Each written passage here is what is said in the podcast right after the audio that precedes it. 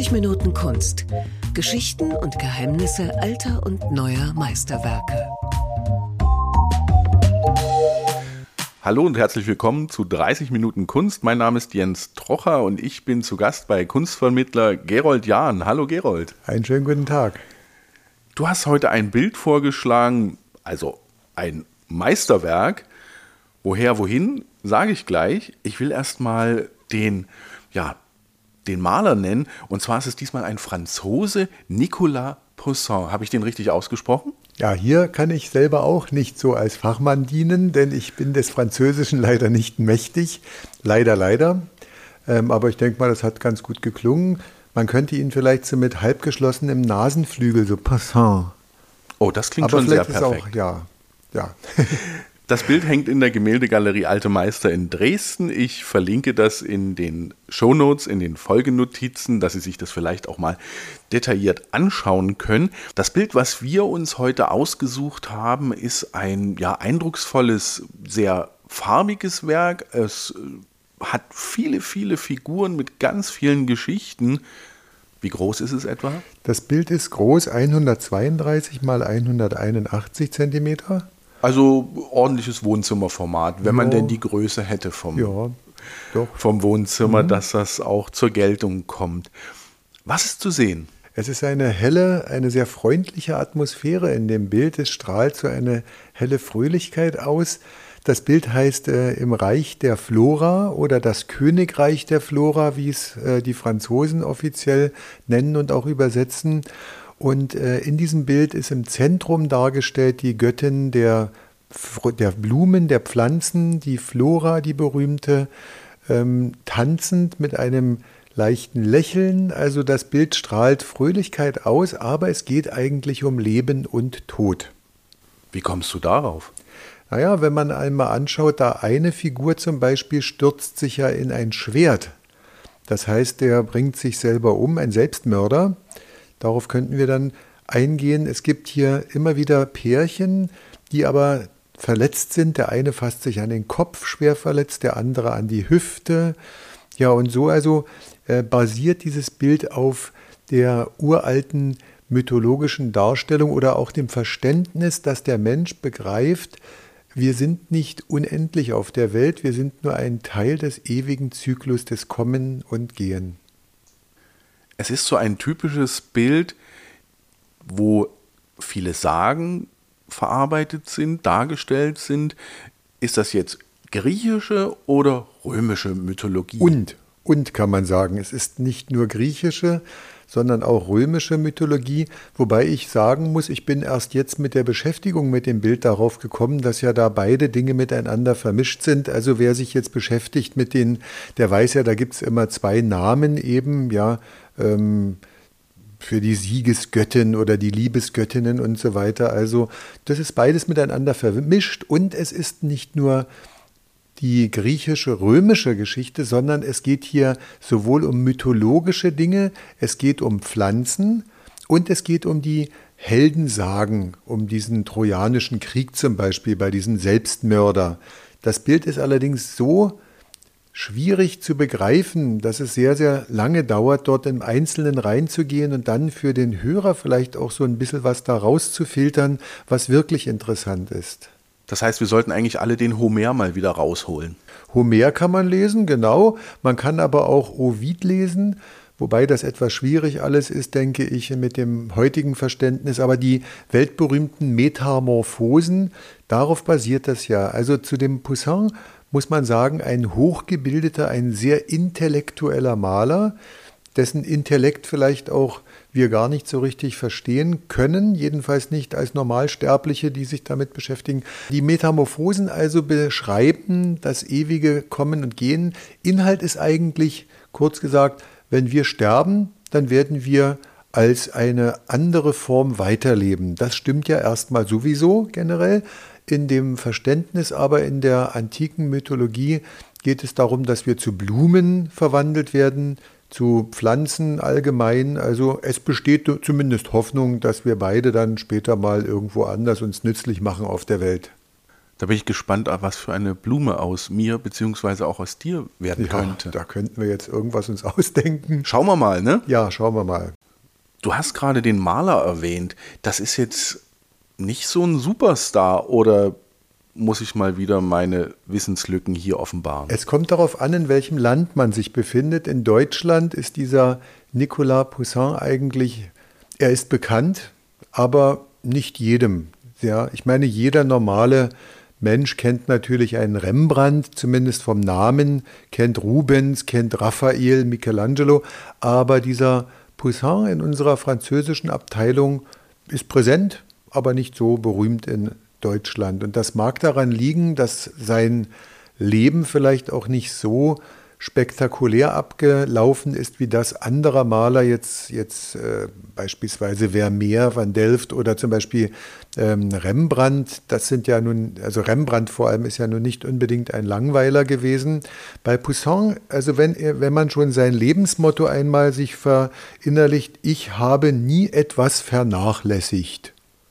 Naja, das klingt jetzt nicht so unbedingt so aufregend. Ich habe nie etwas vernachlässigt. Er ist ein Akademist, das heißt akademische Bildung. Er ist sehr, sehr korrekt.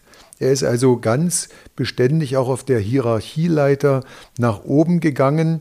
Kein Mensch mit Ellenbogenmentalität, das auf keinen Fall, aber es ist halt kein so ein cooler Typ wie Rembrandt. Man muss sich schon mit dem wirklich beschäftigen wollen.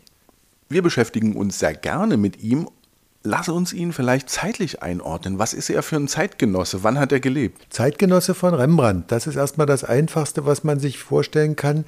Ähm, das Bild, um das es hier bei uns heute geht, ist zum Beispiel im Jahre 1631 entstanden. Da war Rembrandt gerade sehr glücklich mit seiner jungen Frau, mit Saskia. Ja, das ist also mal für die Einordnung. Geboren ist unser Nicolas Poussin in Frankreich, in der Normandie ja, in einem kleinen Städtchen im Jahre 1594. Er hat 71 Jahre gelebt. Er ist in Rom gestorben im Jahre 1665. Das sind erstmal die Lebensdaten. Es fängt schon damit an, dass man fragen kann, welcher Nationalität ist eigentlich dieser, dieser Poussin? Ähm, du hattest gerade gesagt, Frankreich. Ja, genau. Ja, Warum Frank zweifelst du? naja, in Frankreich geboren, aber er gilt in dem Sinne eher als Italiener. Denn er hat zwar in Frankreich eine Ausbildung gehabt erst einmal, ähm, hat dann zwei vergebliche Anläufe unternommen, in das äh, ferne Rom zu gelangen. Das ist zweimal aus verschiedenen Gründen erstmal gescheitert, kurz gesagt vor allem an materiellem Hintergrunde und ist dann aber wirklich in Rom angekommen 1624. Da war der so 28 Jahre alt, also in einem sehr guten Alter. Und eigentlich ist es Glück, dass er erst so spät beim dritten Anlauf wirklich in Rom da aufkreuzte, denn vorher wären die Umstände durch Zufall nicht so gut gewesen. Da ist aber gerade ein neuer Papst gewählt worden, Urban der Achte, ja, und äh, in dessen Dunstkreis ist der Maffeo Barberini zum Beispiel, der ihm sehr viel bei der Beschaffung von Aufträgen dann hilft. Also das kurz gesagt war ein glücklicher zeitlicher Umstand. Ist er ausgebildet worden oder wie man heute sagt, ist er ein Autodidakt gewesen? Ja, also er hat wohl ähm, eine recht gute Bildung bekommen. Die nächste Frage wäre ja, er gilt auch als Adliger, wobei das in Frankreich so eine Sache ist. Irgendwie sein Vater war ein sogenannter Amtsadliger, der ist durch seine Verdienste in Kriegen dann zu einem niedersten Adel ernannt worden. Die hatten irgendwie, ich glaube, einen landwirtschaftlich gut gehenden Betrieb und so weiter. Und der Vater hat sich, äh, wie das ja bei anderen Malern auch wichtig ist, in der Kindheit wohl um eine gute Ausbildung bemüht. Dann hat dieser Poussin erst einmal aber nicht als äh, ein Maler gearbeitet. Er sollte nach dem Willen des, der Eltern was anderes werden, aber da gab es dann einen Maler, der hieß Quentin Varin, ich hoffe, ich spreche ihn richtig aus, und der setzt sich gegen die Eltern quasi durch und bildet den aus, bringt ihm quasi eher im Geheimen vieles bei. Ja, unser Poussin hat eine sehr große Fantasie. Er erfindet Figuren, er malt viel in Heften und so weiter. Und dann geht er 18-jährig heimlich weg von seinem Elternhaus, geht ins große Paris. Dort allerdings wird er bei wenig begabten Malern erstmal nicht so besonders toll ausgebildet. Und dann aber tritt in sein Leben ein Mann, Alexander Courtois. Ich hoffe, ich spreche, wie gesagt, also die Französisch-Kenner mögen mir verzeihen. Der ist Kammerherr der Marie de Medici. Selber ein Sammler und selber ein Künstler. Und bei dem reifen wohl sehr viele Dinge. Frankreich wurde damals regiert von Ludwig dem 13. Und eine kleine Besonderheit damals noch, es gab wohl den ersten Premierminister, einen Kardinal wenn das so richtig ist mit dem Premierminister. Aber auf jeden Fall der Name Richelieu, dem dürfte ja vielen etwas sagen. Mir fielen gleich die Musketiere ein. Ja, das ist diese Zeit. Also ja, also Richelieu wird dann später nochmal eine Rolle spielen bei unserem Nicolas Poussin, denn der wird ja dann aus Rom später quasi mit Druck, mit ja, mit äh, Drohungen nach äh, Paris zurückbeordert. Er soll dort für den König arbeiten. Andere hätten da gejubelt, aber unser Poussin, der inzwischen schon in Rom sich etabliert hatte, hatte auf Deutsch gesagt absolut keinen Bock darauf und hat das sehr lange hinge, äh, hingezogen, äh, hat also taktiert und hat sich da quasi verleugnen lassen und ist dann aber nach äh, Paris zurückgegangen. Übrigens ganz kurios, der Name von unserem Künstler, der lässt sich übersetzen auch wenn ich kein Französisch kann, aber man kann es ja mal schauen im Wörterbuch beziehungsweise überhaupt im Internet, bedeutet das Küken.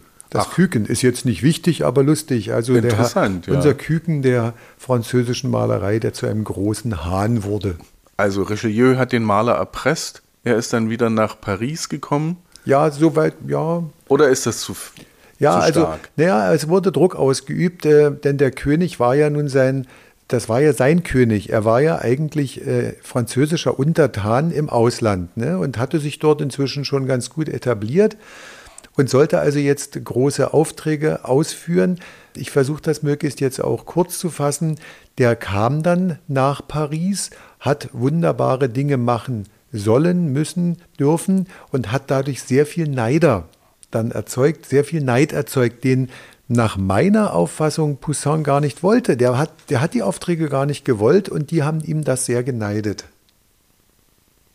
Was hat er in Paris gemalt? Gibt es da Bilder von ihm oder gibt es, ja, wie das vielleicht damals so üblich war, Gebäude, die er ausgemalt hat? Ja, also er, er bekam erstmal eine große Wohnung übrigens und einen großen Empfang von Richelieu und vom König und wurde Hofmaler. Er hatte also er hat übrigens, er durfte drei Tage lang tafeln mit all seinen Freunden auf Kosten des Königs. Das ist mal so ein kleines äh, am Rande gesagt. Also er hat viele Bilder malen müssen, ansonsten, ich glaube, auch Raumdekorationen. Ja, er sollte für den König arbeiten. Was ich gelesen habe noch, dass der Nachfolger, also der 14. dann, mal ihn als den größten Maler Frankreichs bezeichnet hat. Ja. Das fand ich schon spannend für einen, der so lange Jahre in Rom verbracht hat. Genau, und das Interessante ist, wenn ich da mal fortführen darf, dann ist allerdings später sein Ruhm verblasst.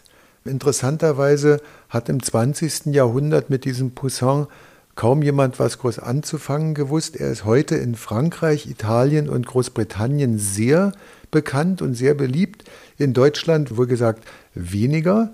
Es gab im Jahre 1960 in, im Louvre in Paris eine große Poussin-Ausstellung und da beginnt eigentlich erst wieder das große Interesse an diesem Maler.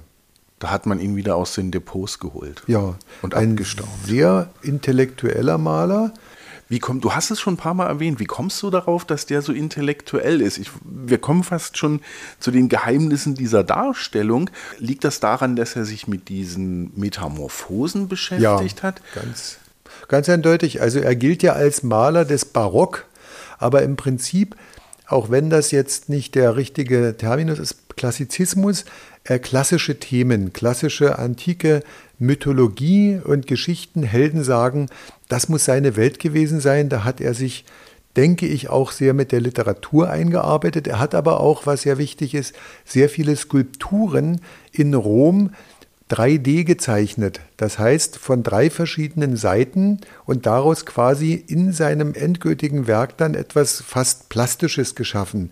Da können wir in unserem Bild mal schauen, wer sich das aufruft. Da gibt es so eine merkwürdige Skulptur. Ja, das ist der Gott, der griechische Gott der männlichen Fruchtbarkeit, der Priapus. Welcher der, ist das in das dem ist Bild? jetzt hier im, wenn wir das Bild nehmen, die linke Seite etwas höher, diese Skulptur, die dort steht, ja, wie so eine Büste. Und wenn man das anschaut, dann sieht man schon die großartige plastische Ausformung.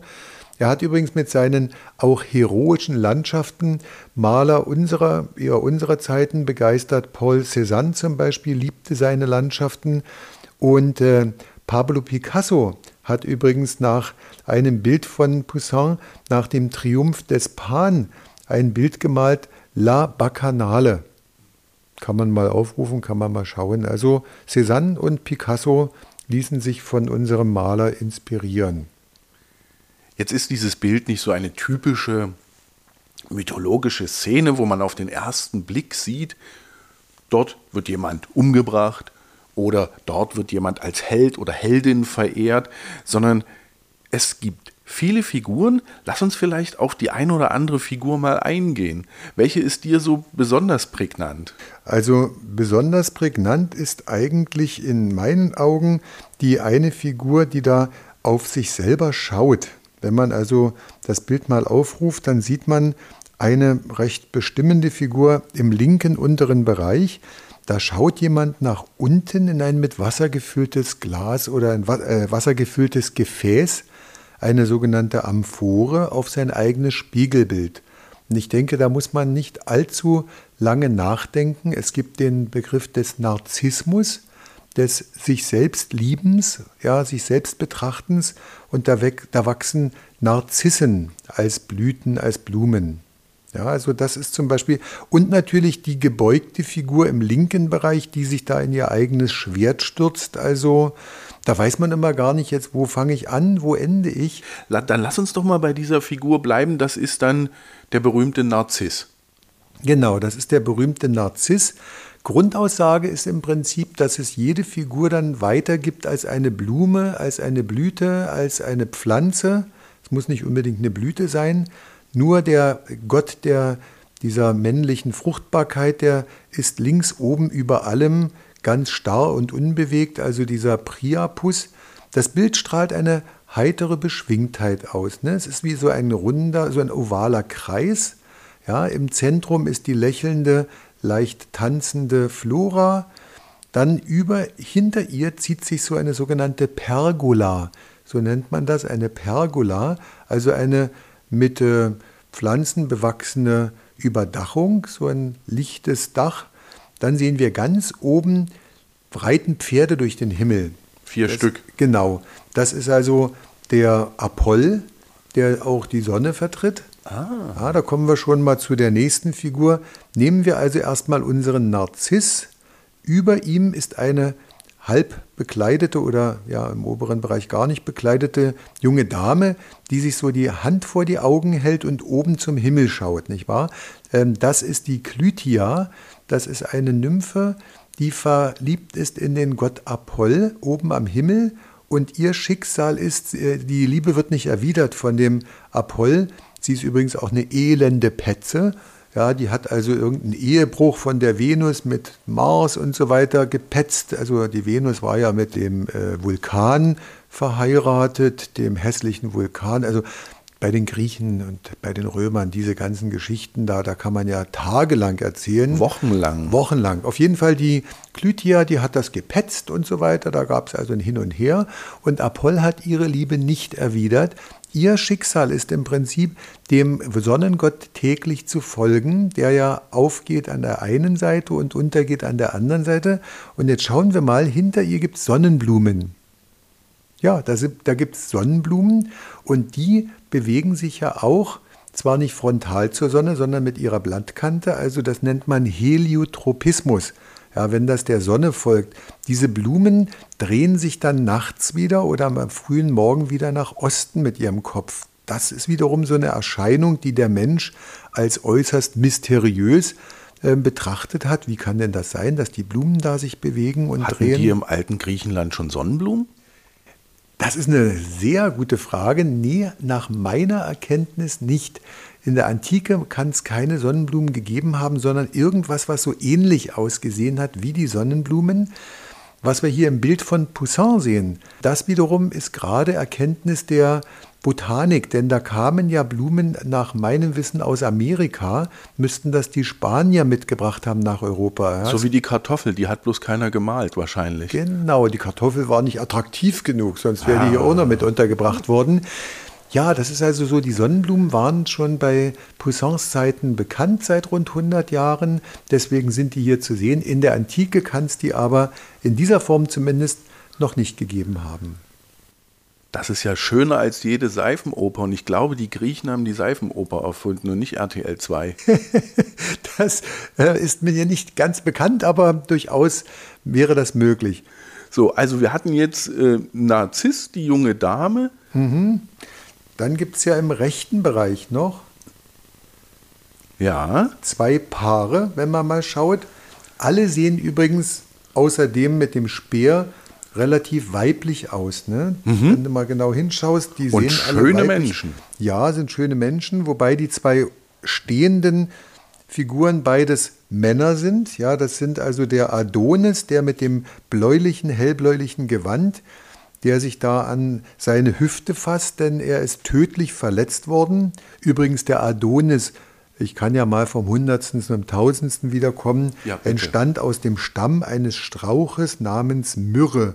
Also die war nicht mürrisch, sondern M-Y-R-H. Myrrhe, seine Mutter war die Myrrha, ja, und die hat mit ihrem eigenen Vater mhm, geschlafen und so weiter. Also die, die Geschichten sind ja voll aus dem Leben gegriffen. Ne? Adonis, wenn man so will, ist das Ergebnis also einer illegalen Beziehung Inzest, und so weiter, heute, wie rührend sagen. und so weiter. Venus jedenfalls ist in diesen wunderschönen Adonis verliebt. Adonis aber auf einer Jagd tödlich verwundet durch einen Eber, der ihm in die Seite, in die Hüfte tödlich hineingestoßen hat. Er stirbt und Venus in ihrer Trauer verwandelt das Blut des Adonis in rote Blüten, in rote Anemonenblüten, also eine Blume, die Anemonen gehören zu den Windröschen, irgendwie so Buschwindröschen und so weiter. Die sind leicht giftig übrigens, sind Zierpflanzen. Und da haben wir also wieder die Botanik und die Mythologie, ja, und äh, die Gefährlichkeit der Jagd auf Wildschweine. Ist ja alles drin. Und hat das was, fällt mir jetzt gerade so ein, hat das was mit diesen Metamorphosen immer zu tun, mit diesem ja. Wandel ja. von einem Zustand in den anderen? Ja, im Prinzip kann man sagen, das ist äh, von Ovid äh, übernommen aus den Metamorphosen, dass also Figuren, ja, Persönlichkeiten kann man vielleicht sagen, sich in pflanzlicher Form dann weiter auf unserer Welt befinden. Da spielt dieses alte Motto auch eine Rolle Pantarei. Also alles fließt, es kommt und geht, aber es ist nie, äh, nichts ist unendlich. Da fällt mir eine Zeile ein aus einem bekannten Lied, Dirk Michaelis, glaube genau, ich, ja. ja. Als ich fortging, heißt das Lied, nichts ist unendlich. Und ich weiß, du willst unendlich sein und so. Nichts ist von Dauer. Es ist alles von unendlicher Dauer eigentlich und gleichzeitig aber auch von kurzer Dauer. Also das ist höhere Philosophie oder so hoch ist sie ja gar nicht eigentlich. Ne? Wir verwandeln uns in andere Formen. Also diese, dieser Adonis kann man sich merken, irgendwie Adonisröschen werden die auch genannt, so habe ich mal vor Jahren gehört. Also diese Anemonen. Man kann sich ganz schön darin verlieren in dieser Mythologie. Also ich glaube, wir könnten dreimal 30 Minuten Kunst heute draus machen, wenn wir bei den, ja, wenn man mal den Hyazinth anschaut, der darüber steht, das ist also ähm, etwas flapsig gesagt, sollten wir mal darauf achten, die Sicherheitsbestimmungen des Deutschen Leichtathletikverbandes bei beim Diskuswerfen einzuhalten, denn da wird ein Absperrgitter gefordert bei links- und rechtshändigen Teilnehmern, sonst droht euch das Schicksal des Hyazinth. Warum? Klingt jetzt schräg von mir, aber soll ja auch nicht ganz so äh, ernst gemeint sein, unsere Sendung, nicht wahr? Der Hyazinth oder Hyakinthos war ein schöner Jüngling, der Liebling des Apoll. So, das ist erstmal schön. Apoll wiederum war beim Diskuswerfen beschäftigt und der hat den eifersüchtigen Wind den Zephyr beziehungsweise Boreas ist die andere Form, diesen eifersüchtigen Wind unterschätzt. Der Wind nämlich war auch verliebt in den Hyazinth oder Hyakinthos und der hat einen Seitenwind dann so installiert, dass der Diskus, den der Apoll geworfen hat, an den Kopf von Hyazinth so dran geknallt ist, so dran geschlagen ist, dass Hyazinth tödlich verletzt war. Er blutet ohne Ende. Apoll ist untröstlich und sagt, Entschuldigung, war nicht so gemeint mit meinem Diskus, habe ich ja, hätte ich mal das Absperrgitter aufge, aufgebaut, dann wäre das nicht passiert, nicht wahr? Und er kann ihn aber wenigstens in eine rote Blume verwandeln. Diese rote Blume heißt die Hyazinthe. Das wird jetzt den Botanikern eher was sagen. Die gehört zu den Spargelgewächsen, kurioserweise. Ja, also Hyazinthe kann man sich merken, eine Blume nach dem Hyazinth. Ja, früher dachte man übrigens, diese Blumen seien Lilien, aber das, das gehört wohl nicht zu den Liliengewächsen. Und was man sich noch merken kann, Sport ist Mord. Na, wir sind heute ganz schön schräg hier unterwegs. Ne? Ich sag's dir. So, welche Figur ist dir noch oder welche Figuren sind dir noch aufgefallen? Es sind ja noch, ähm, es ist fast wie ein Wimmelbild. Ja, wir haben noch einiges auf Vorrat hier. Wir können also endlos sprechen. Da gibt es noch im rechten Bereich eine junge Dame, die sich so mit ihrem rechten Arm auf dem Bein einer anderen Figur aufstützt, da denkt man, das seien zwei Frauen. Also das ist durchaus schon diese heutige Mode, dass man also nicht genau weiß, Männlein oder Weiblein, denn der hat auch sehr weibliche Gesichtszüge, nicht wahr? Der da sitzt und so sanft schaut. Das sind Smilax und Krokus. Krokus ist ein sterblicher Jüngling, laut Mythologie, der unglücklich verliebt ist in die Nymphe Smilax. So, wenn man aber bei Smilax mal sich genauer informiert, dann merkt man, die wiederum habe angeblich ja den Krokos geliebt. Krokos oder Krokus, beides geht übrigens, je nachdem römische oder die ähm, griechische Form. Ja, und diese Nymphe hat ihn also geliebt. Vielleicht hat er nur nicht begriffen, dass sie ihn liebt. Wie dem auch sei, unglücklich ineinander verliebtes Pärchen, das dann im Tode verwandelt wird. Die Smilax in eine Art ja, Stechwindengewächs, das weltweit verbreitet ist, ein sogenannter Rankenkletterer, das nennt man Smilax. Ich habe auch mal gelesen, Windenwicke irgendwie. Ähm, das ist also ein Gewächs, das es überall auf der Welt gibt. Das wächst da unten auch, wenn man länger mal schaut. Und der Krokus, der äh, wird also verwandelt in eine Schwertlilie, in Schwertlilien, die relativ stark wohl duften nach meinem Wissen. Das auf ist ja ein ganzes botanisches Lexikon heute, ja, dieses Bild.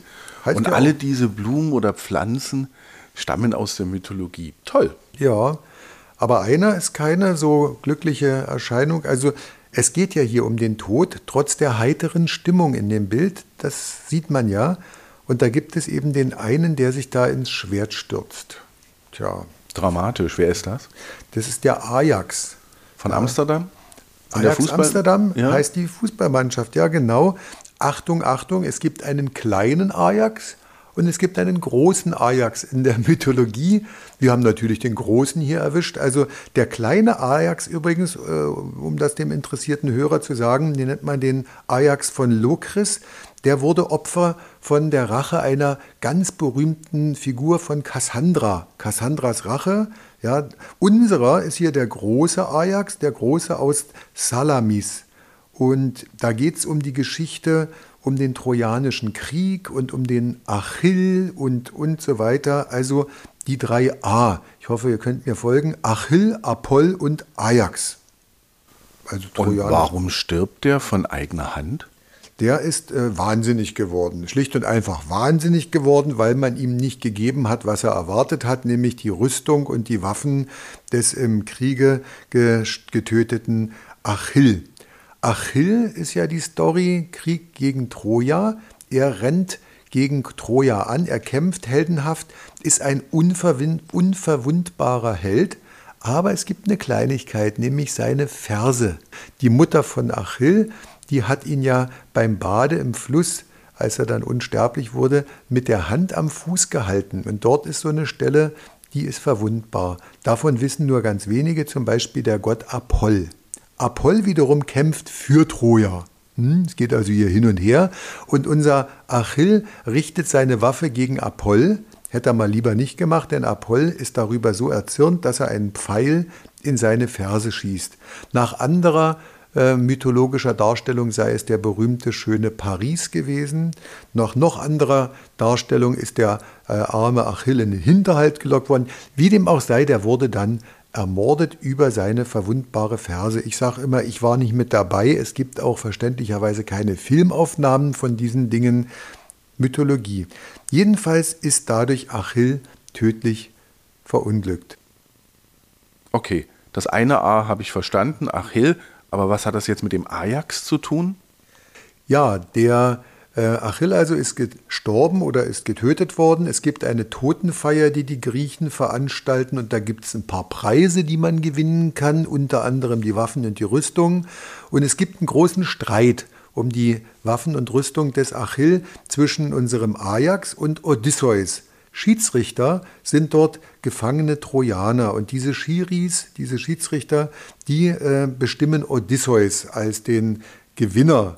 Der kriegt das alles. Und Ajax, unser Ajax wird wahnsinnig ja, und will seine eigenen Leute alle umbringen und tötet aber eine ganze Schafsherde also eine Story genommen aus dem Leben. Er tötet eine Schafsherde und dann bekommt er das mit, ist voller Scham und sagt, nee, ich kann nicht weiter leben und stürzt sich selber in sein Schwert und bei seinem Schwert aber, da wächst eine Nelke. Also der wird als eine Nelke weiterleben, warum auch immer. Darüber sieht man übrigens dann diese Figur, die wie eine Büste ausschaut, eine steinerne Büste. Das ist der Priapus, der Gott, der griechische Gott der männlichen Fruchtbarkeit. Mediziner übrigens dürften diesen Priapismus kennen, um vielleicht noch ein lustiges Bonmot anzumerken.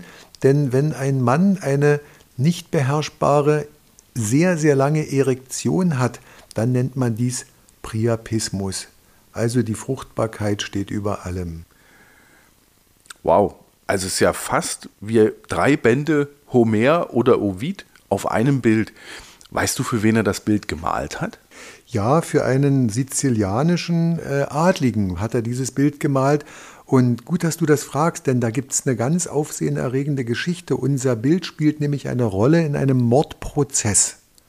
Da gibt es noch ein Gegenstück übrigens, die Pest von Ashdod. Das hat auch Poussin gemalt. Und zwar für den äh, sizilianischen Adligen Valguanera. Valguanera hieß der der hatte einen Diamantendieb erwischt und erschlagen oder getötet und sich selber die Diamanten dann angeeignet und mit nach Hause genommen. Dann gab es eine Hausdurchsuchung bei diesem sizilianischen Adligen. Das war im Jahre 1631, im Jahre unseres Bildes, als das Bild entstand.